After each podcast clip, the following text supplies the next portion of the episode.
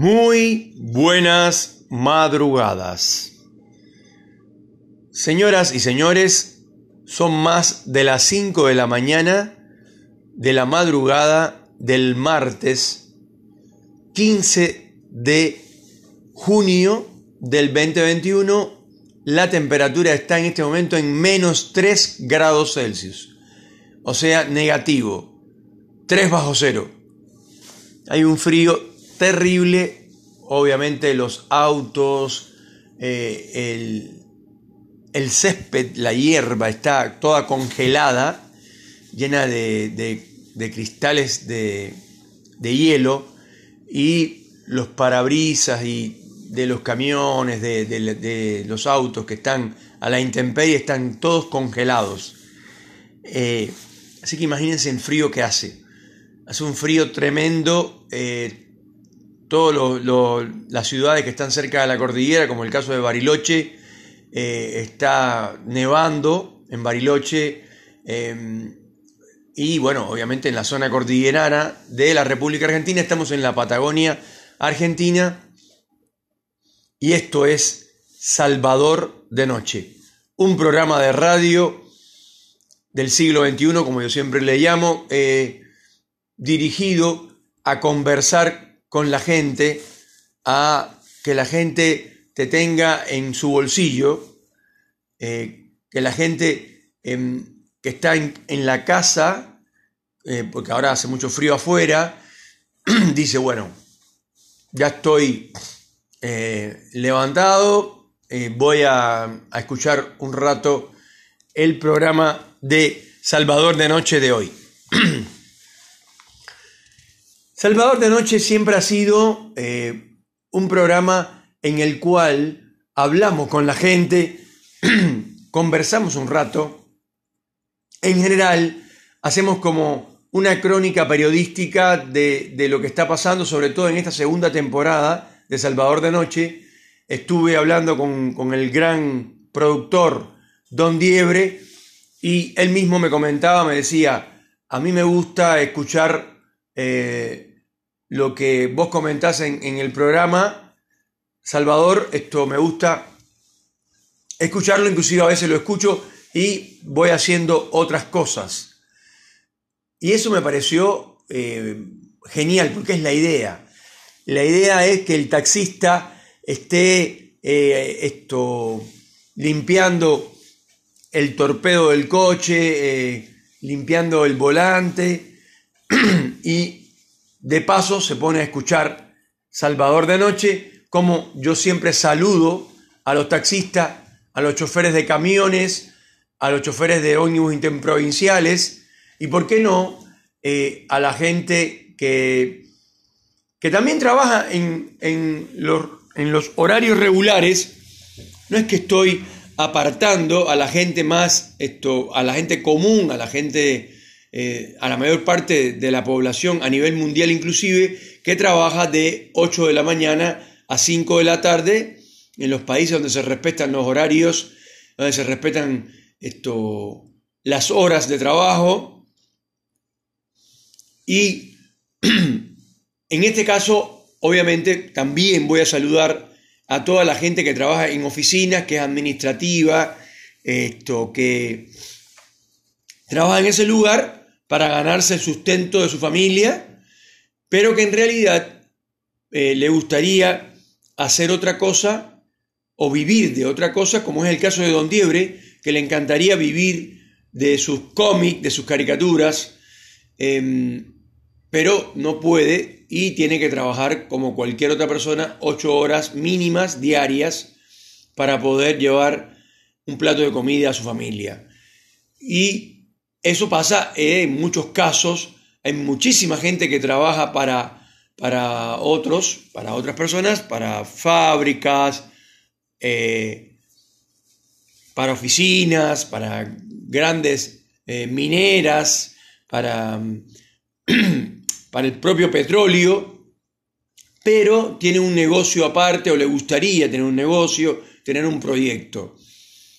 Y no lo puede tener porque tiene que ocupar las horas que tiene eh, para esto, trabajar y poder llevar el sustento. Por eso, en este caso de pandemia a nivel mundial, hubo tanta gente que se quedó sin trabajo y tanta gente que cerró el negocio acá en Argentina. Eh, como siempre digo, eso pasó a los que estaban más débiles y no tenían, como se dice, espalda para aguantar el impacto de estar cerrado dos meses o tres meses o más, o un año. Pero hubo gente que, estaba muy bien parado, que tenían muy buena espalda, que tenían una buena cantidad de dinero eh, para, para invertir y lo que hizo fue crecer. Porque mientras algunos, eh, uno siempre ve la parte del que se fundió. En la televisión hablan, ponen en las cámaras en, diferentes barrios de la, capital de la República Argentina, de Buenos Aires, y se ven los negocios eh, con las cortinas, famosas cortinas de metal bajas, los candados puestos y cerrados. Y uno dice, pero pobre, o sea, la pandemia es desastrosa, eh, no solo mata a las personas, sino también los arruina, los, los deja sin, eh, sin un plato de comida, etc. Pero detrás de esos negocios cerrados hay alguien siempre con un nivel de oportunismo brutal que se ha enriquecido dos veces o tres veces eh, comparado con lo que era antes de la pandemia.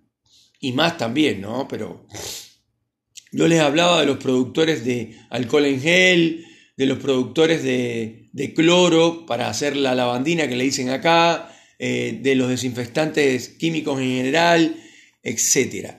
Pero hay un comerciante que tenía mucho dinero, que estaba muy bien, que tenía mucha espalda y que lo que hizo fue comprar más negocios, independizarse eh, más y por supuesto ganar más dinero y ahora están como siempre digo, para que no haya duda, los que antes eran ricos ahora son tres veces más ricos. Los que antes eran pobres ahora son seis veces más pobres. Porque antes el pobre pagaba un litro de leche eh, larga vida, siempre pongo el mismo ejemplo, el tetaprac ese que es larga vida, que no se echa a perder en, meses, etc. no, no, hace falta que lo tengas en, la heladera, en el refrigerador o como quieran llamarle. Bueno,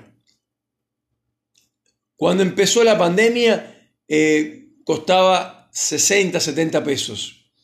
Ahora vale 140. Y más también. Depende de la cara que te vea el comerciante. Porque todo el mundo habla mal de las grandes firmas, de los grandes supermercados, pero los que realmente están apuñalando a la gente, eh, obviamente metafóricamente hablando, para que se desangre, la gente esa que vive al diario, el hombre de a pie, que no tiene recursos, que era clase media y se cayó de la pirámide social y ahora es pobre, bueno, pues esa leche eh, se la venden a ese tipo. Además, si el tipo tiene cara de gil, cara de boludo, se dice acá en Argentina, cara de tonto sería la traducción, eh, y entras al negocio, sí, hola señor, ¿cómo está? Vecino, te dicen. ¿Cómo está, vecino? Eh, bien, bien, buen día, sí. Usted nunca había pasado por acá, ¿verdad, vecino? Eh, no, no, la verdad que no. llevo un litro de leche. Son 160, vecino. O sea, en la góndola, en la pequeña góndola del, barrio, decía 140. El dueño pasa adelante y agarra el litro de leche, te lo da y te cobra 160. ¿Por qué? Porque le caíste mal. Te vio cara de pelotudo, cara de tonto. Así están las cosas, a esos niveles. Entonces, la gente que tenía negocios hay muchos que se fundieron, sobre todo la parte de la gente que hacía ofertas para comer, o sea, eh, pequeños restaurantes, eh, que bueno, tuvieron que hacer takeaway, tuvieron que hacer esto, eh, o sea, comida llevada a domicilio, etc. esa gente en la mayor parte, o son muchos de ellos se fundieron, otros no tanto, están al borde de fundirse y siempre hay algunos, repito, que se avivaron la viveza criolla y se reinventaron y la verdad que hoy por hoy están amasando una fortuna, pues se dieron cuenta que la gente tiene que seguir comiendo. Pues comer hay que comer todos los días. Tengas o no dinero, tengas o no esto, ganas de comprar algo, no, no, bueno, no tengo ganas de comprar nada, bueno, no compro nada, no como. Si quieres comer, tienes que comprar algo y para comprar hay que tener dinero. Entonces es un ciclo, un círculo cerrado, vicioso, que no sale de ahí. Y después eh, ese tipo de, o sea, cambiando un poco el tema, ¿no? Corriendo un poquito eh, la mano hacia, hacia un lado, hacia un lado, hacia el norte, hacia el sur, hacia el oeste, no importa, te das cuenta que toda esa, esa prepotencia del, líder político eh, gritón, que, viste que cada vez que habla con, con, el pueblo, entre comillas, con las masas, ya sea en televisión o no, eh, grita, eh, se, enfurece, se pone esto, o sea, tiene mucha ira, tiene mucho, mucha violencia interna, eh, todo para el discurso, ¿no? para llegar a las masas, ese, ese líder político que grita, y que repite las palabras tres veces, eso no va más. La gente no soporta más que le griten, la gente no quiere escuchar líderes que le mienten, que son inseguros, que cometen errores eh, graves por la falta de conocimientos. La gente quiere tener de presidente, de líder eh, de su partido político o como quieran llamarle, a gente inteligente, gente negociadora, gente que sabe hablar más de un idioma, que tiene conocimientos de historia de los pueblos, de geografía de los pueblos, de geografía política. La gente quiere saber, quiere, quiere entender que su líder sabe dónde queda Somalia, sabe dónde queda Burundi, sabe dónde queda Vietnam, no solamente sabe dónde queda Italia, dónde queda Francia y dónde queda Inglaterra. O sea, la gente eh, está harta de, la, estupidez política, del, hombre que no sabe dirigir un país, que no tiene conocimientos para dirigir un país, que sus asesores eh, lo pueden llegar a asesorar, pero como que tampoco le queda porque todo asesoramiento y nada de inteligencia eh, personal, para decirlo así, eh, porque una, cosa es ser un buen, tener una buena eh, arenga política y otra cosa es ser una persona que le faltan conocimientos.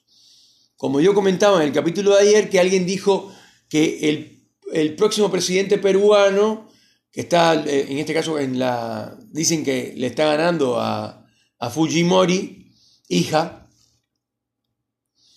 tiene que estudiar y aprender muchas cosas que le faltan para ser presidente. Señores, para ser presidente hay que saber. No es que uno se pone a estudiar una vez que el pueblo te elige y estás en la, en la casa de gobierno, de, en el caso, de, por ejemplo, de Argentina, en la Casa Rosada, no te puedes poner a estudiar a esa hora dónde quedan los países, cuál es esto, la, característica de, algún país X. Eh, y por supuesto que para ser presidente hay que saber muchísimo de historia de la humanidad, de historia del mundo, de los países. Eh, hay que saber cuál es la idiosincrasia de un japonés que no tiene nada que ver con la idiosincrasia de un chino y mucho menos de un indio. o cuáles son eh, eh, o por qué se pelean en Israel, en Palestina, en la franja de Gaza y en esa zona que siempre está peleando, ¿por qué se pelean? Eh, no, o sea, los presidentes no pueden darse el lujo de decir los mexicanos vienen de los indios. Eso es una estupidez marca cañón, como se dice acá. Eso denota la falta de cultura política de un presidente. Eh, para ser presidente hay que saber mucho más de lo que conocen normalmente algunos abogados, algunos eh, médicos, algunos ingenieros, o como quieran llamarle, cualquier profesión. Esto, uno no puede ser analfabeto en la política internacional, en la historia, en la geografía política eh, del, mundo en que vive, eh, saber cuáles son las idiosincrasias de los pueblos, cosas elementales. Y la gente está cansada de eso. La gente está cansada de que todo el mundo, que hay gente con mentalidad de desangrar a los otros y cada vez volverse más ricos y gente eh, que cada vez es más pobre. O sea, eh, la ley del más fuerte, la famosa ley del más fuerte. Eso no va más. El, mundo del siglo XXI va hacia un cambio rotundo de, los paradigmas. Las cosas van a empezar a cambiar. Eh, no puede ser que el rico eh, pierde sensibilidad, dicen por ahí, dicen que el poder corrompe, a mí me parece que el que se corrompe ya de antes estaba corrompido.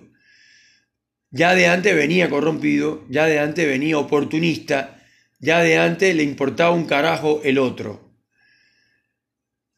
Hay nuevos políticos, nuevos dirigentes, gente con una mentalidad diferente gracias a Dios, pensando que ser político, estar en el poder, es primero y principal representar a toda la gente de un país, ayudarlo a que los más vulnerables se conviertan en más fuertes y que los más fuertes no se conviertan cada vez en más y más y más poderosos y más y más adinerados, sino que se empiece a distribuir la riqueza. Eso es lo que la gente quiere. La gente no quiere más a Vladimir Putin, que es uno de los hombres más ricos del mundo. La gente no quiere más al, político o... Fíjense que en cada provincia, en cada municipio, en cada región, en cada pueblito, en cada aldea, si te suena, la gente que tiene más dinero son las que se relacionan con, la, con el político de turno, son la mano derecha y la mano izquierda del político de turno y ellos, estos hombres ricos, mercaderes, en su mayor parte, se empiezan a regodear con la política y los que tienen suficiente inteligencia, preparación y, por supuesto, esto, eh, ser pillos, y tratar de ver cómo le puedo sacar el poco dinero que tiene el pobre en el bolsillo, son esos los que manejan actualmente el mundo. Pero eso está cambiando gracias a Dios. Entonces, lo único que hay que hacer es esperar, porque los más pobres, por suerte, son la mayoría son la mayoría de la población mundial. Solo el, el 1% de los hombres del planeta son ricos, verdaderamente ricos. Y ahí, bueno, están todas las familias que salen en la televisión, eh, con programas con reality en los Estados Unidos, eh, las Kardashians y todas esas familias de ricos que tienen mansiones con 10 baños, em, con eh, piscinas o piletas climatizadas en lugares recónditos eh, cerca de la montaña, cerca de, un viñedo o de los diferentes lugares exóticos que hay en California o en cualquier otro lugar del mundo, eh, en los countries.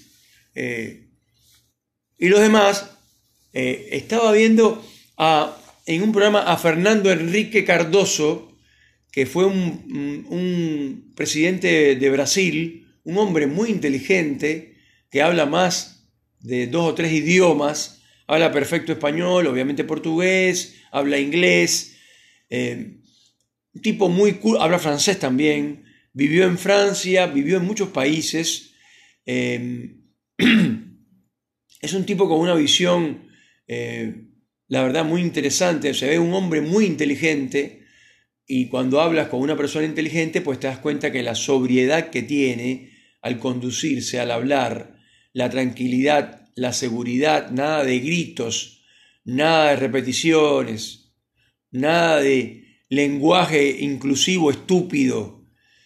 Eh, argentinos, argentinas, argentines.